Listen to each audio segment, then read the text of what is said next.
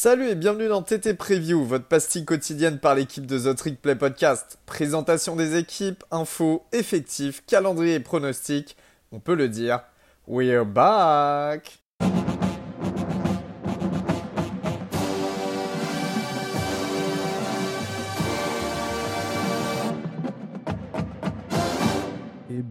Bonjour à tous et bienvenue pour ce nouvel épisode de The Trick Play, épisode preview. Comme d'habitude, je me retrouve avec mon ami Augustin Gabel. Comment ça va, Gus? Très bien, et toi, Elio?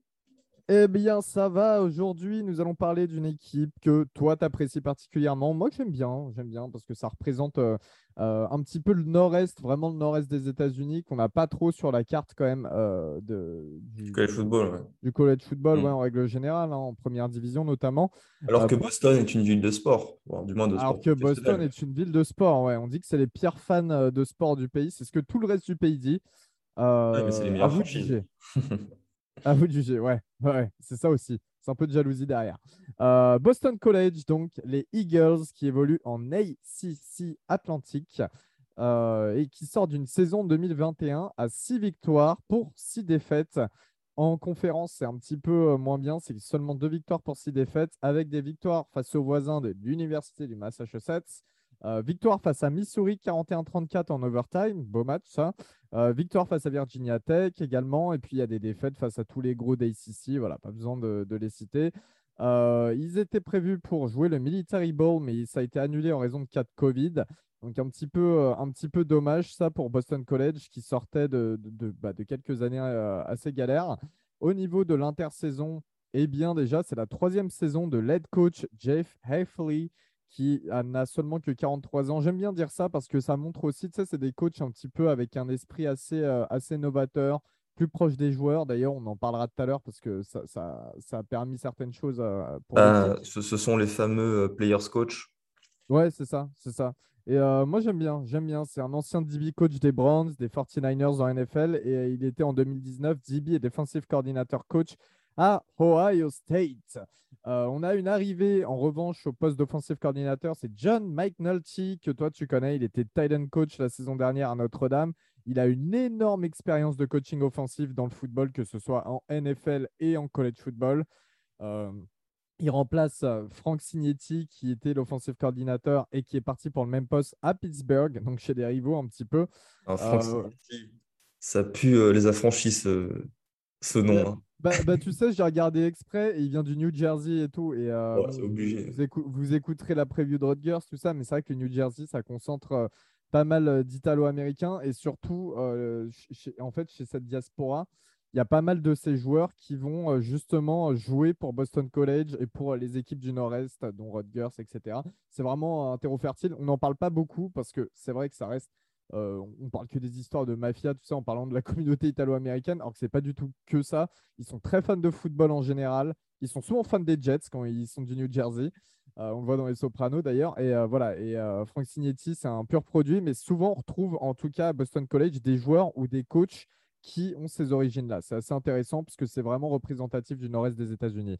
Au poste de défensif coordinateur, on a Tem Lukabu pour sa troisième saison. Et euh, pour l'anecdote, il est congolais. Il est né en République star, futur star. Future star, les gars. Non, mais vraiment, vraiment, lui, il va être courtisé par un très gros, pro- un très gros programme bientôt. J'en suis convaincu. et- et puis je crois qu'il est très apprécié euh, des joueurs également en privé. euh, vraiment, c'est quelqu'un, c'est quelqu'un de, un, un très bon coach humainement. Comme tous les léopards du Zaïre. Voilà. Ah, j'arrête, j'arrête, j'arrête. Non, non, Gus adore le Congo. Non, mais c'est vrai en plus, c'est même pas une blague, donc euh, c'est pour vous dire. Voilà. Au niveau des comités transferts, c'est la co- 40e classe au composite, donc je trouve ça très très bien, franchement. Euh, ils ont réussi à récupérer 4, non, 3-4 étoiles, euh, dont un safety de San John Bosco, hein, le fameux, euh, la fameuse powerhouse en lycéenne de, Californie, et un kicker australien, parce que vous savez, il y a ce programme de développement des kickers, punters, kickers euh, qui viennent d'Australie et qui sont assez bons en général en college football. C'est toujours intéressant de le mentionner. Au niveau des transferts, il y en a eu quatre, dont George Takax, le tight end 4 étoiles de Notre-Dame, donc Gus nous parlera tout à l'heure, et Dino Tomlin, le fils de Mike Tomlin, le head coach des Pittsburgh Steelers, qui arrive de Maryland. Gus, la saison 2022, l'attaque, on a le retour de quelqu'un de très connu. Évidemment, retour de Vil Jurkovic après une saison où il s'était blessé à la main. Et, euh, De Ville Jurkovic. Pardon? T'as dit Ville au lieu de Phil. Ah, j'ai dit Ville? Ah bah non, c'est Ouais. Phil, euh, évidemment, c'est Phil Jurkovic. hein. Il s'était blessé à la main et je crois qu'il avait joué quand même quelques matchs blessés. Bon, il y a d'autres matchs où il n'avait pas du tout joué. Et là, il est désormais totalement rétabli et c'est quelque chose de très bien pour cette attaque de, de, de- des, Eagles, comme vous allez le voir, qui perd beaucoup de joueurs sur blessure notamment. Euh, Jurkovic, maintenant, ça va faire deux ans qu'on le répète, mais c'est l'ancien transfert Notre-Dame qui, euh, cette année, je pense qu'il lui reste deux années d'éligibilité, mais il sera redshirt senior euh, qui a lancé à 3500 yards, 24 touchdowns et 9 interceptions et couru pour 8 touchdowns en moins d'une saison et demie, évidemment. Là, je cumule sur les deux dernières saisons. Euh, qui est un super quarterback à avoir joué, qui sera l'une des attractions euh, du CFB à son poste. Euh, parce que, en fait, il sera une attraction parce qu'il a beaucoup de, défauts, mais aussi beaucoup de qualités. Euh, c'est un mec qui se la donne, il part un petit peu dans tous les sens. Euh, il peut te faire une grosse connerie comme euh, faire un truc de malade. En fait, c'est un, petit peu le Bonix du nord-est des États-Unis. Je sais pas ce que tu en penses, Elio. Tu, tu sens qu'il pue le talent, mais voilà, faut aussi le canaliser, ce mec. Et Et, euh, ah, moi, j'adore. hein. Tu me connais, on en parlait euh, sa saison il y a deux ans, là, quand on regardait, on regardait pas mal Boston College, toi et moi, ju- juste grâce à lui. Et euh, beaucoup le voient en NFL, mais bon, je pense que c'est beaucoup ça, c'est s'avancer énormément euh, maintenant que de dire ça. Au poste de running back, on voit le retour de Pat Garwo the third, un redshirt junior qui a couru pour milliards et 7 touchdowns en 2021. Donc ça, les running backs, ça sera très bien puisqu'il ne sera aussi pas le seul. Chez les receveurs et les tight ends, alors là, il y a deux noms à retenir. Et le premier, évidemment, c'est Zay Flowers, qui sera la star de cette équipe avec Jurkovic et qui constituera l'un des duos les plus prolifiques du pays. Euh, L'an dernier, il était à 746 yards et 5 touchdowns. Et en tout, il cumule en carrière 2 milliards et 17 touchdowns. Alors, vous avez peut-être entendu son nom euh, il y a quelques temps parce qu'il a refusé euh, des grosses offres financières de programmes de SEC, notamment pour quitter Boston College. Alors que, si je dis pas de bêtises, je crois que c'est un Floridien. Ouais, il vient de Floride. il- famille à 15 ou 16, euh, la, la mère qui est malade et le, le daron qui, qui bossait comme un chien, etc. Et ce sont ses parents qui ont, qui ont demandé de, de respecter euh, Boston College, de rester à Boston College malgré l'argent qui lui a été proposé. Et, Il a une euh, histoire, il a une histoire vraiment particulière, The Flowers, comme tu, comme tu l'expliques, et surtout, tragique un peu, ouais. En fait, c'est ça. Lui et sa famille, vraiment, ils ont toujours apprécié le fait que Boston College, bah, en fait, ont tout fait pour, euh, pour l'avoir et pour le conserver et pour le mettre bien parce qu'ils, euh, bien sûr, l'encadrement et le département étaient au courant de, sa situation familiale, tout ça. Il a toujours euh, bien été euh, entouré à Boston College.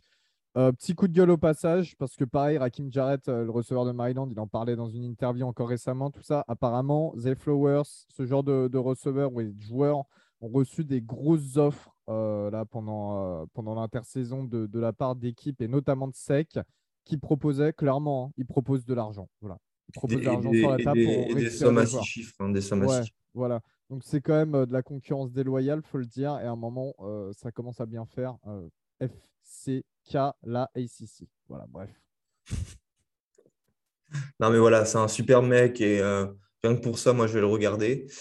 Évidemment, il y aura un- il sera accompagné de Jalen Gill, euh, qui lui euh, va devoir évidemment euh, s'améliorer et se développer pour que Zay Flowers ne soit pas l'unique cible, sinon il va se faire double, voire triple team.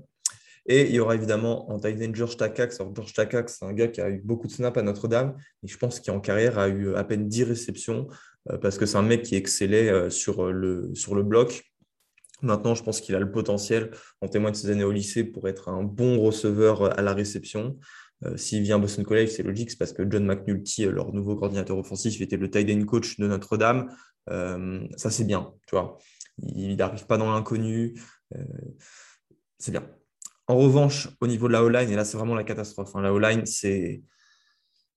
C'est triste parce que Boston College sort quand même depuis plusieurs années de très très bons O-line. J'ai oublié le nom de celui qui est parti aux Cowboys, mais il y a toujours des bonnes O-line là-bas.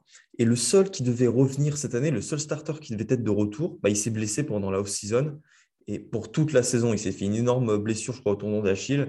Et c'est Christian Mahogany, euh, un garde qui était considéré comme un, poten- un potentiel first rounder euh, pour la NFL. Et là, ça va vraiment être compliqué parce que c'est-à-dire tu ramènes une ligne offensive avec zéro starter sortant. Bonne chance. Hein.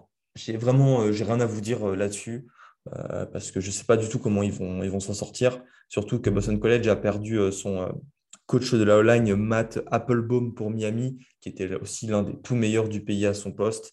Et ça fait très, très mal. Au niveau de la défense, Gus, eh bien, euh, l'année dernière, c'était 22,2 points encaissés en moyenne, ce qui en faisait la troisième meilleure défense de ACC. Euh, en revanche, ils étaient très mauvais contre la course. C'était seulement la 94e meilleure équipe du pays euh, contre la course. il y a eu pas mal de problèmes de blessures en fait sur la D-line, donc ceci explique cela. Mais le soleil devrait quand même revenir du côté de Boston hein, avec le defensive tackle Redshirt Senior Shibweze Onukwa qui revient après avoir raté la saison pour blessure. Et il y a pas mal de joueurs qui étaient un petit peu dans le même cas, blessés la plupart du temps.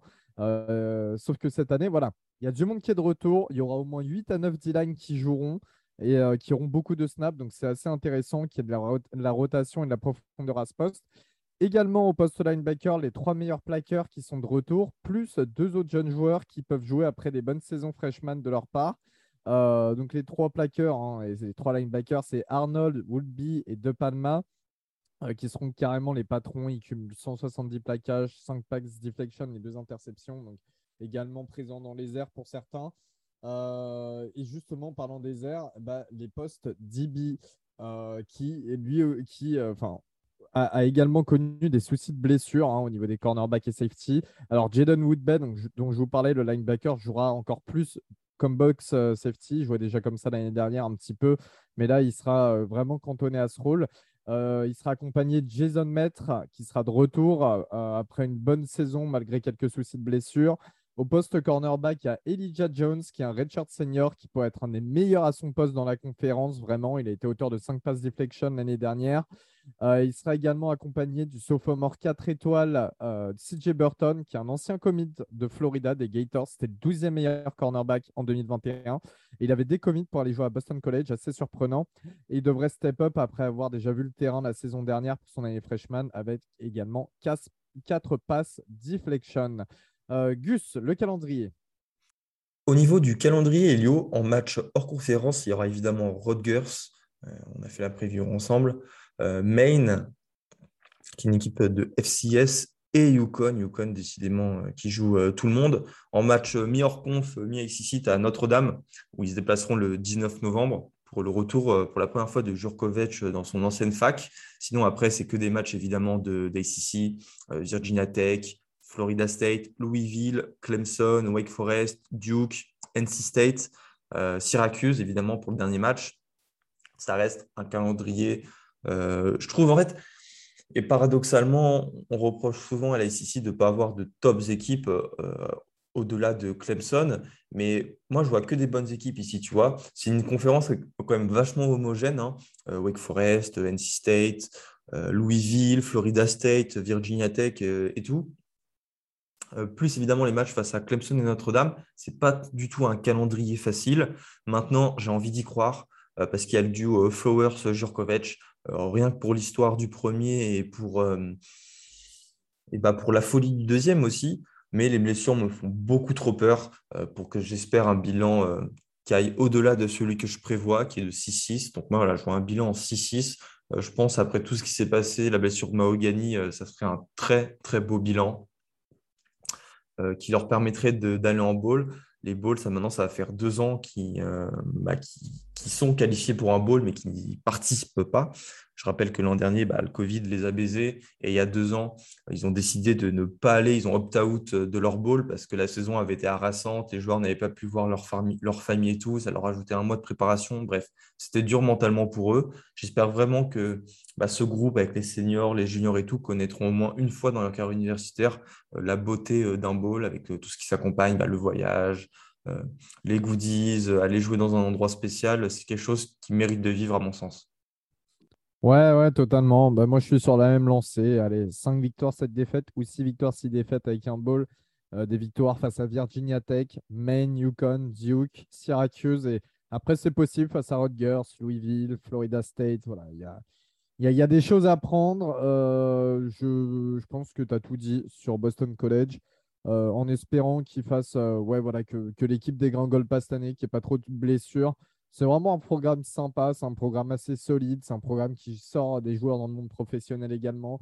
Euh, c'est voilà, il n'y a, personne qui a trop de hate envers Boston College, donc, euh, donc tant mieux et, euh, en espérant que ça continue comme ça. merci de nous avoir écoutés pour cette preview et on se retrouve très vite. Salut tout le monde, salut Gus. À la prochaine.